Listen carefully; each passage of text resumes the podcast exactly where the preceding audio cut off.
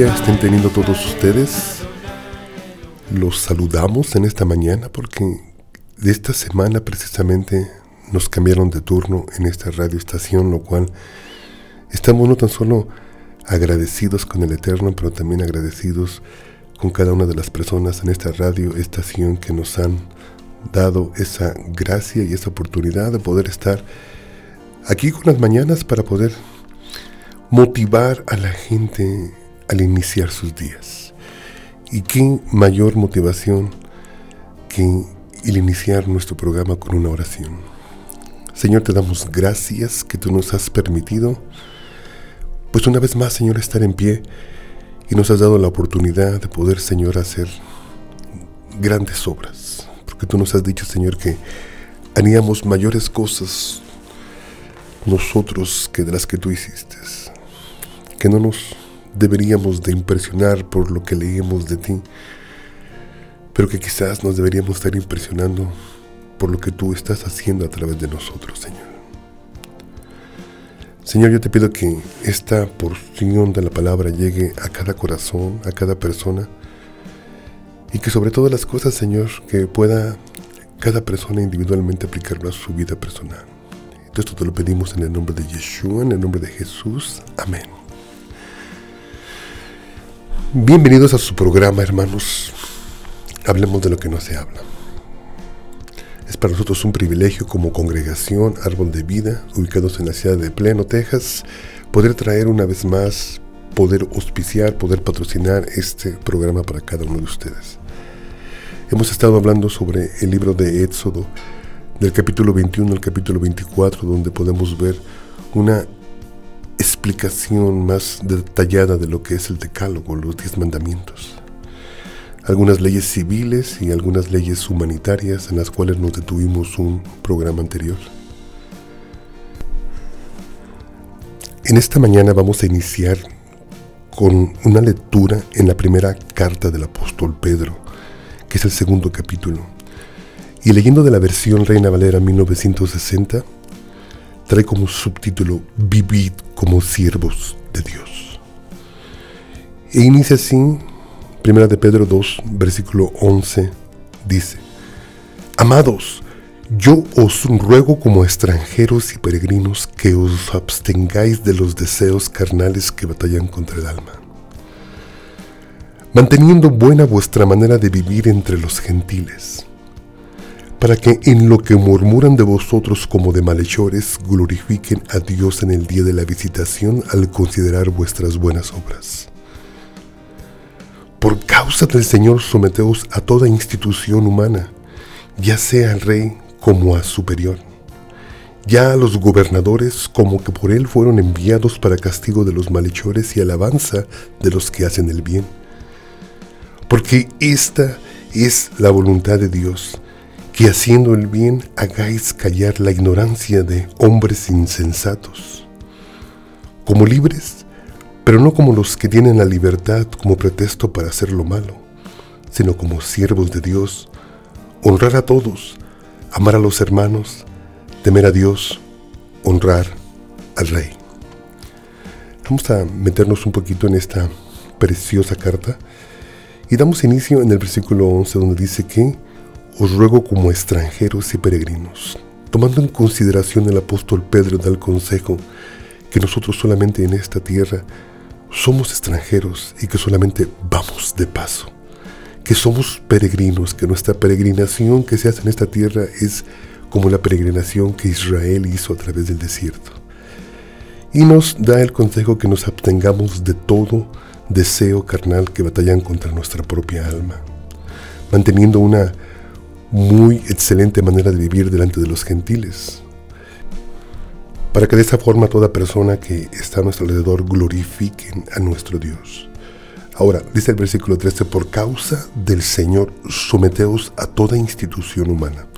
Voy a volver a repetir porque esto es de suma importancia para todos aquellos que nos hemos intencionalmente propuesto aprender un poco más sobre lo que son las leyes dentro de la Torah, dentro de la instrucción de la Torah. Entonces, aquí nos está diciendo el apóstol Pedro, nos está dando el consejo que por causa del Señor sometaos a toda institución humana.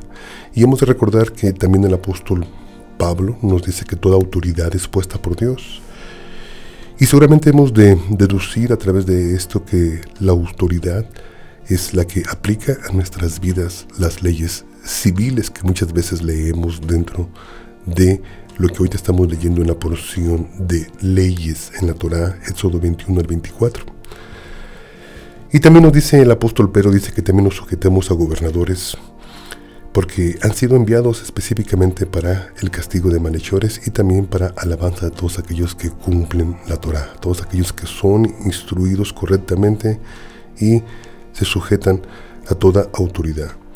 Porque todo aquel que se sujeta a todo hombre que es visible, le es más fácil sujetarse a Dios que es invisible y que no lo vemos. Y también el versículo 16 nos da el consejo de que tengamos cuidado porque dice como libres, pero no como los que tienen la libertad como pretexto para hacer lo malo, sino como siervos de Dios. Ahora, vamos a regresar un poquito a ese versículo, porque aquí el apóstol Pedro está remarcando que ya somos libres. Y tenemos que tener mucho cuidado de no usar esa libertad para caer en el libertinaje. Este es su consejo. Pero todos hemos de entender algo que quizás yo lo hemos escuchado y no lo hemos considerado o aplicado en nuestras vidas. Hermano, no hay libertad verdadera en nuestras vidas si no hay ley sobre de ella. Porque realmente la ley es la que nos abstiene, es la que nos protege de poder regresar una vez más a la esclavitud del pecado. Pero cuando nosotros somos disciplinados, cuando nosotros tenemos el buen entendimiento, cuando nosotros nos gusta la instrucción, cuando nosotros amamos la palabra del Señor y nos dejamos instruir, hermano, lo más seguro es que no tengamos ningún problema con sujetarnos a cualquier autoridad puesta por Dios en persona de hombres, gobernadores, pastores, reyes. Porque dice el versículo 17, dice que dice honrar a todos, amad a los hermanos, temed a Dios honrar al rey. Y cuando dice honrar al rey, significa precisamente honrar al rey terrenal, ¿no? Para que tengamos una idea de que realmente esta porción de leyes es importantísima para nuestra vida, porque podemos no tan solo aprender, pero también podemos empezar a cultivar un buen criterio, porque todos hemos de recordar, hermanos, hemos de recordar que todos vamos a gobernar con Jesús cuando Él regrese en el milenio. ¿Y cómo vamos a gobernar si no conocemos las leyes? ¿Cómo vamos a impartir orden y justicia si ni siquiera tenemos una idea de lo que son las leyes? Porque recordemos que esas leyes son eternas. Amén. Regresando a Éxodo capítulo 22, versículo 31, donde nos detuvimos un programa anterior hemos estado observando sobre las leyes humanitarias. Y en la versión Reina Valera lee de esta forma, dice así, y me seréis varones santos, no comeréis carne destrozada por las fieras en el campo, a los perros las echaréis.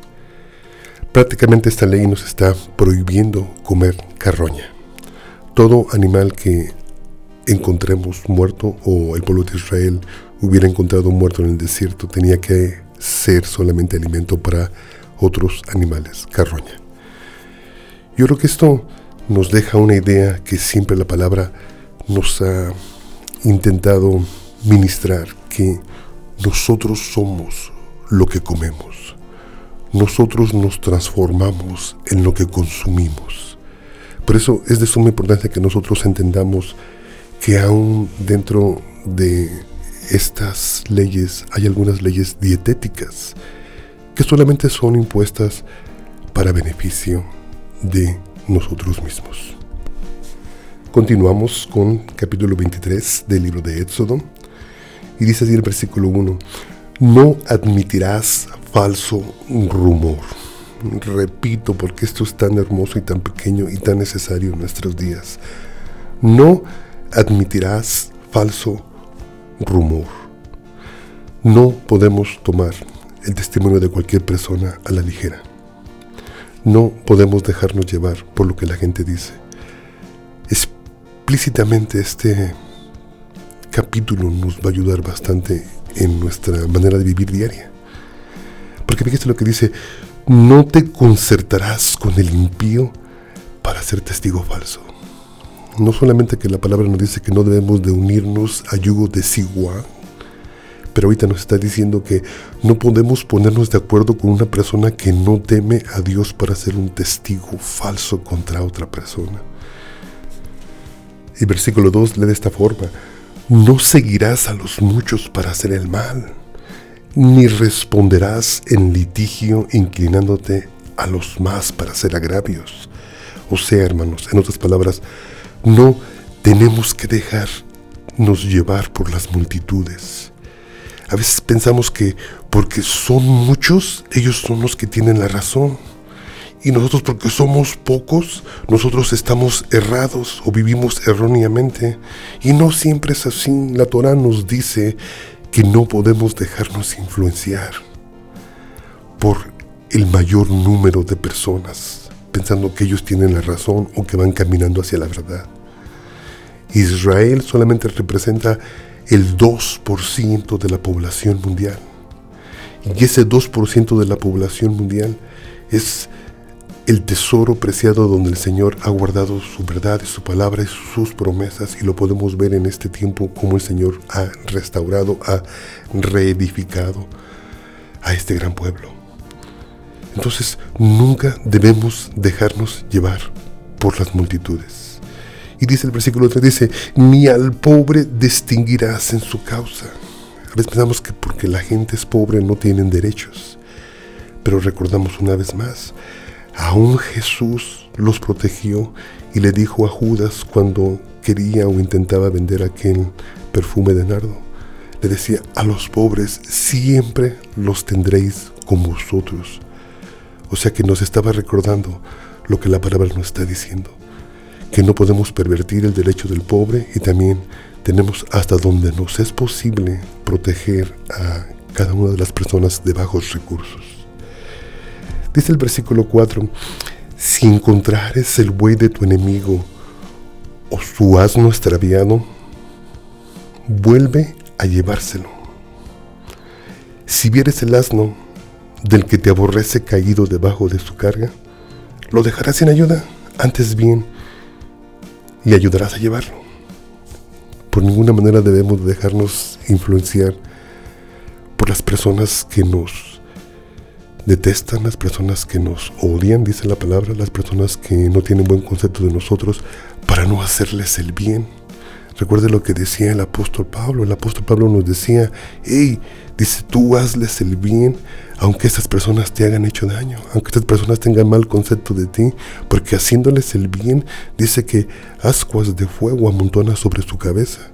Y estas ascuas de fuego quizás les sirvan a mejorar su conciencia y con esa conciencia mejorada quizás podrían tener una mejor noción de lo que nosotros somos. Continúo, el versículo 6 dice, no pervertirás el derecho de tu mendigo en su pleito.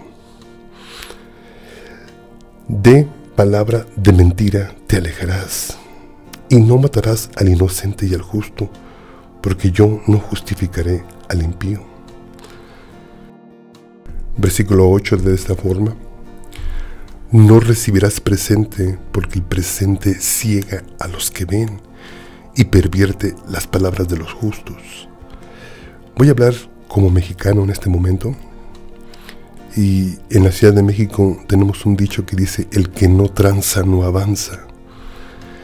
Y realmente la cultura en la Ciudad de México está basada en la corrupción, está basada en que cualquier cosa que tú tienes que o deseas obtener de algo, sea una situación legal, un trámite o algo, tienes que dar la mordida.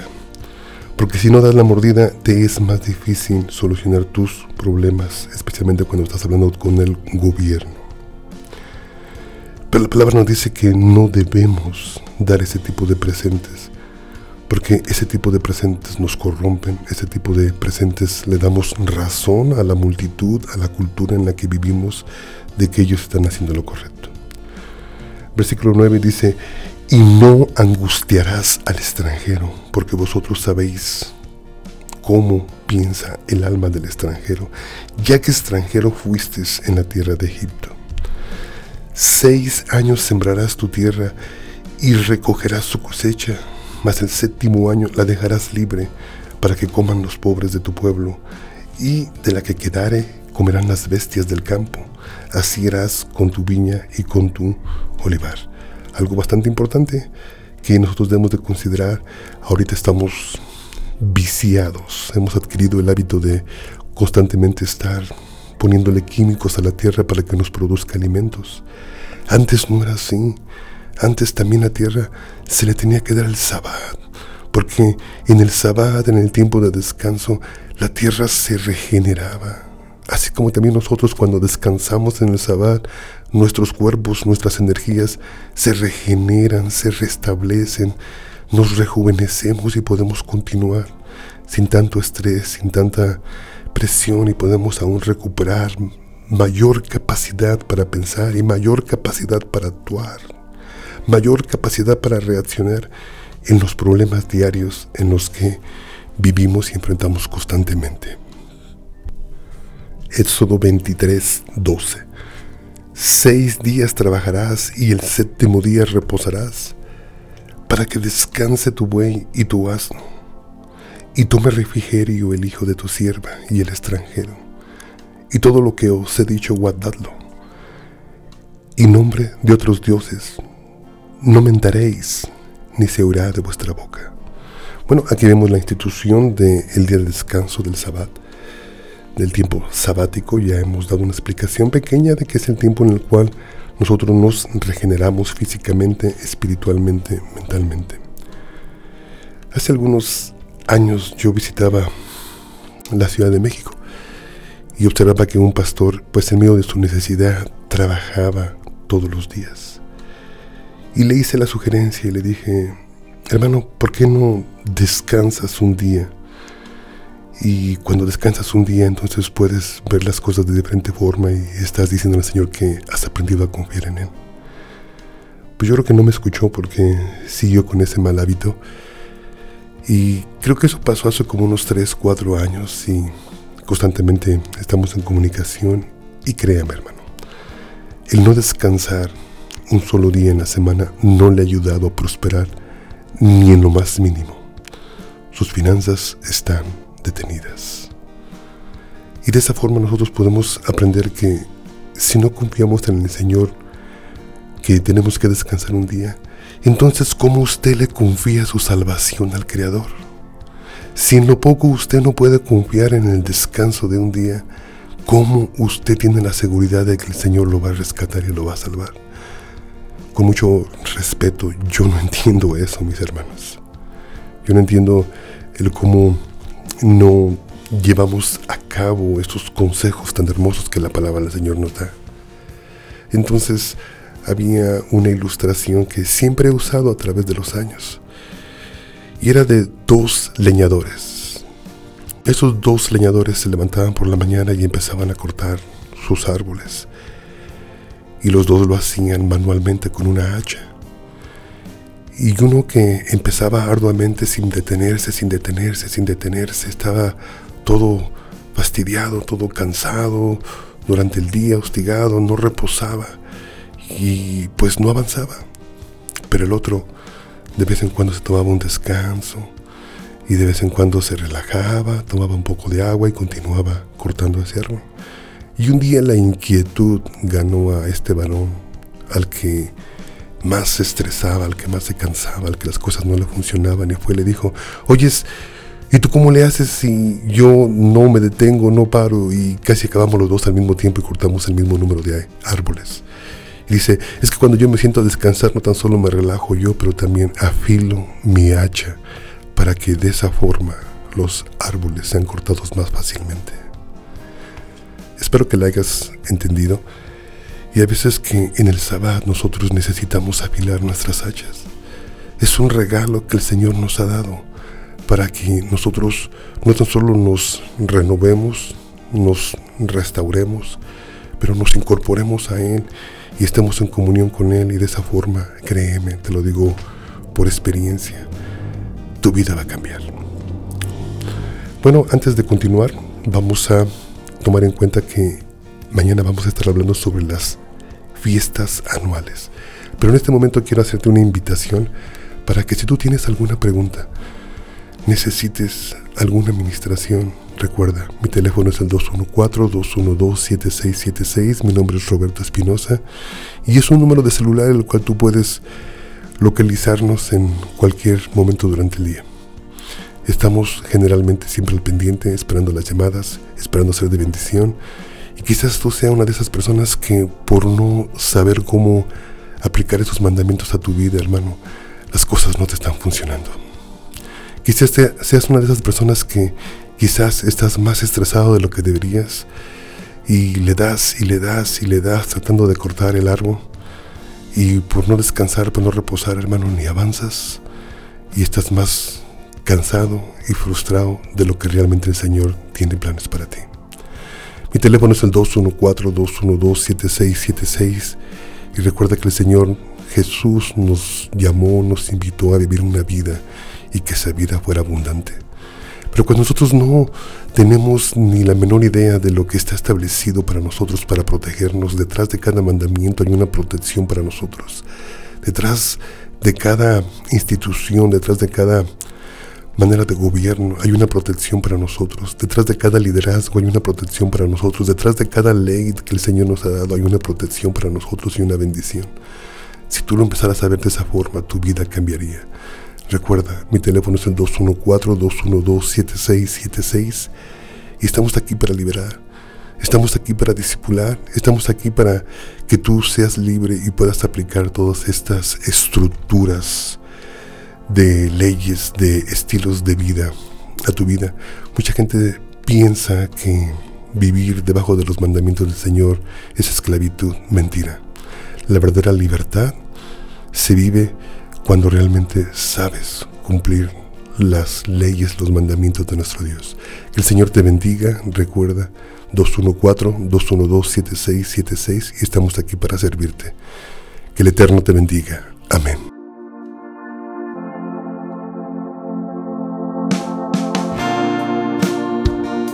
Señor te bendiga, que el Señor te guarde, haga resplandecer su rostro sobre de ti.